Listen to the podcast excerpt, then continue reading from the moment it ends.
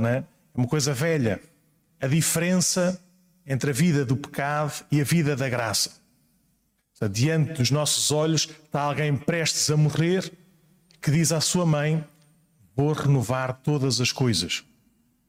E ao lado, no meio da multidão, está alguém que aparece surgir como uma coisa nova, ainda é bebê, ainda a começar, finalmente vai reinar, mas que por dentro e também diante dos olhos da nossa, da nossa fé é já uma realidade gasta e vencida.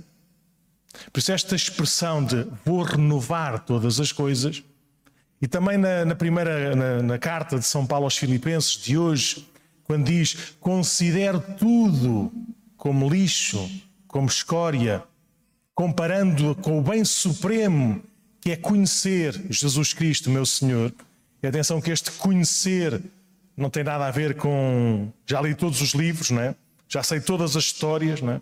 Tenho, sigo no perfil não sei de quê, por isso eu sei perfeitamente quem ele é. Não. Conhecer é no sentido de amar, no sentido de, de ser para, de ser com. Considero tudo como prejuízo, considero tudo sem valor nenhum, comparando com este bem maior, que é amar Jesus, que é seguir Jesus. Diz ele, com ele deixo tudo para trás e, avanço e mando-me de cabeça. Corro, esforço-me, quero chegar à meta. Quero chegar a esta medida da perfeição de ser um com ele. Estas duas leituras, ou estas dois, duas perspectivas que surgem na, antes do, do Evangelho que nós hoje escutamos, podem nos ajudar a, a, a ler com maior, com maior nitidez a, a verdade e a beleza do Evangelho. Julgo eu, julgo eu que para nós este, este Evangelho, pelo menos o princípio, é repulsivo. Não, não, ainda, bem que, ainda bem que passou rápido, pelo menos é assim que eu, que eu leio, que, que obtuso, né? que, que estranho, que tenho uma memória feia de infância. Se calhar eh, vou construí-la um bocadinho, mas é uma, é uma imagem que sempre que leio este Evangelho, esta página, lembro-me de uma guerra qualquer. Eu acho que era na Somália. Se não era na Somália, andava lá perto. Eu, miúdo, e o telejornal dava meia hora não é? todos os dias, não é? Não é aqueles telejornais de 24 horas em fazer loop todas as cenas. Por isso, foi uma cena que cativou a minha atenção. Foi nessa, vou inventar, nessa guerra na Somália, numa invasão qualquer na Somália, em que estava lá um poder qualquer estrangeiro, é? e vê-se uma cena muito distante em que há uma mulher que sai lá da, da cerca, não é? onde está esse poder estranho, este poder estrangeiro, e é apedrejada viva pela multidão. E, isso eu vi, quando tinha, não sei, tenho que fazer as contas, teria 10, 11, 12 anos, e fiquei em choque. Fiquei em choque. Esta cena, se calhar violenta, nós não vemos com os nossos olhos, mas continua a acontecer. Diante do mal, objetivo, é? nós, graças a Deus, temos repulsa diante do mal. Diante do mal objetivo, temos repulsa. E por causa disso, amamos. E amamos ainda mais quem faz mal. Porque está vencido ou se deixou vencer naquela circunstância pelo mal de que nós temos repulsa, não queremos pactuar minimamente.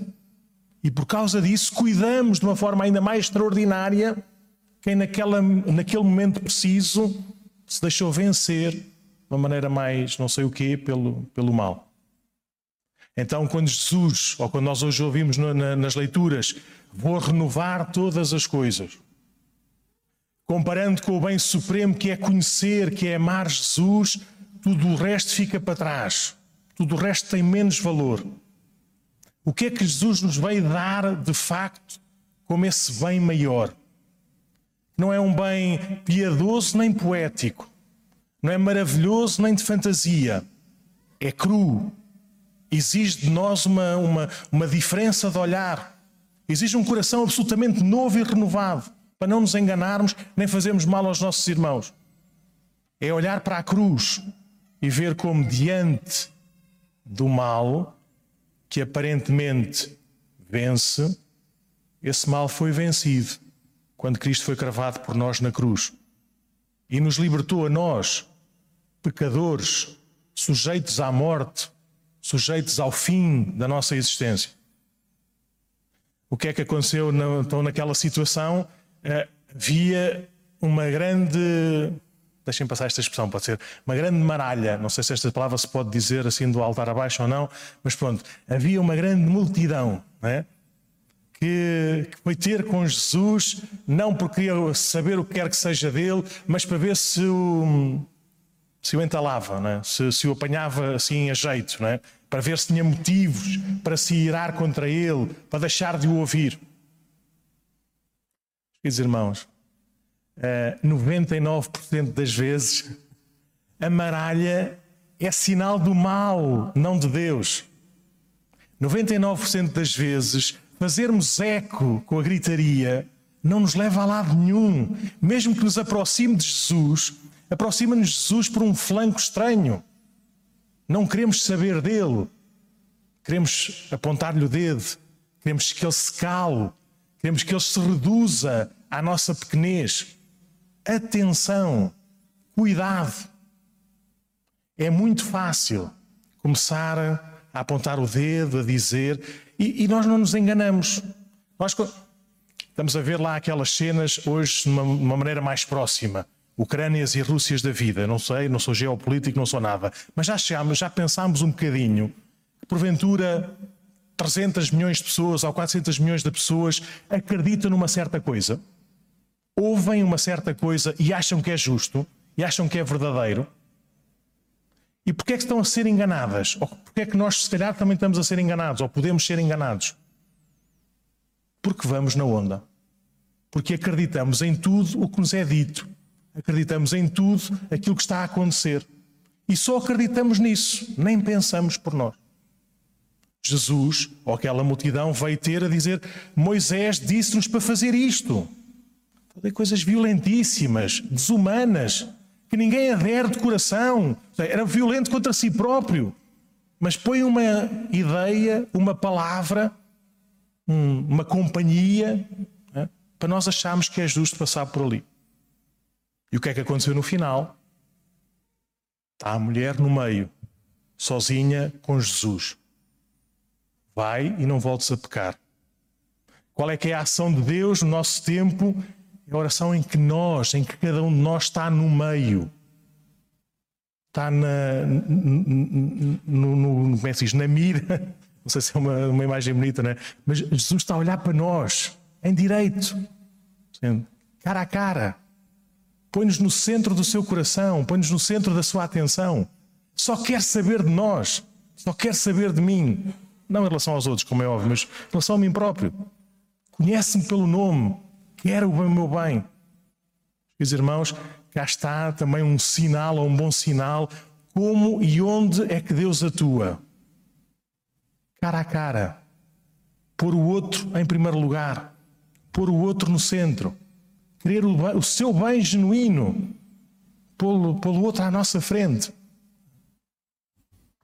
Então, novas todas as coisas, tentar alcançar a meta, ou seja, exige de nós, temos que nos esforçar em que, por um lado, temos uma lei que quer o nosso bem, uma lei que nos aponta um caminho justo, razoável, em que nós próprios aprendemos a viver uns com os outros de uma forma mais ou menos ordenada.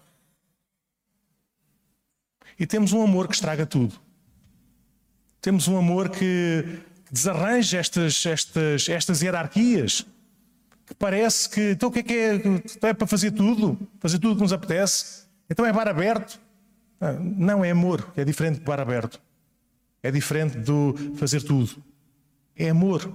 É fazer mais. É ser mais exigente do que todas as letras, do que todas as leis. É ter uma medida em horizonte maior do que ser tudo certinho. Muito maior do que não incomodar ninguém. É para fazermos o bem. É para transformarmos a nossa realidade. Não é para não, não fazermos o mal. Não é para que as coisas não, não se estraguem. Não, é mais, é melhor. Tem outra lógica. E, meus irmãos, estamos cheios de erros, estamos cheios de pecados, caímos constantemente, não merecemos nada nem ninguém. É aí, é neste campo de batalha ou neste campo de graça que o amor se joga, que o amor se vive. É esta nova coisa que o Senhor vai nos dar. Costumam, costumam toda a, então, pá, tudo bem, toda a gente diz isso, não é? E bem, não é? E a minha resposta parva agora, neste momento, está a ser tudo, tudo, tudo ainda não está, não deve estar porque eu ainda não estou no céu.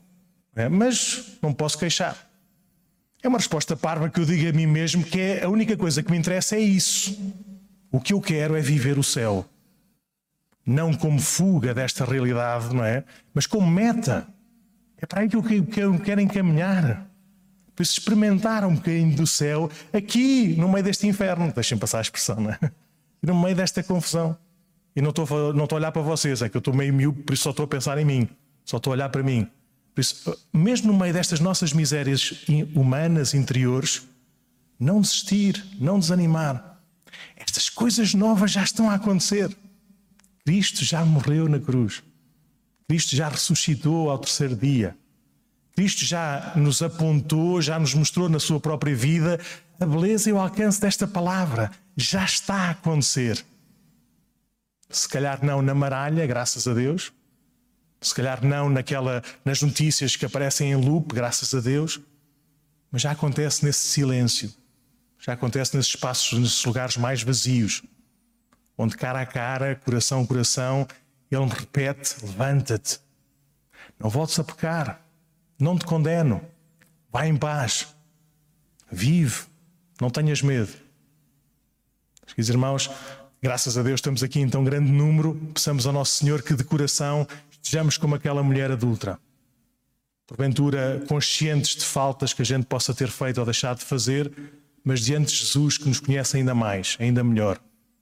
Saibamos amar, saibamos abraçar por Ele, para que também esta palavra de nos levantarmos e de vivermos uma coisa nova possa, possa acontecer na vida de cada um, para bem da vida daqueles que estão à nossa volta.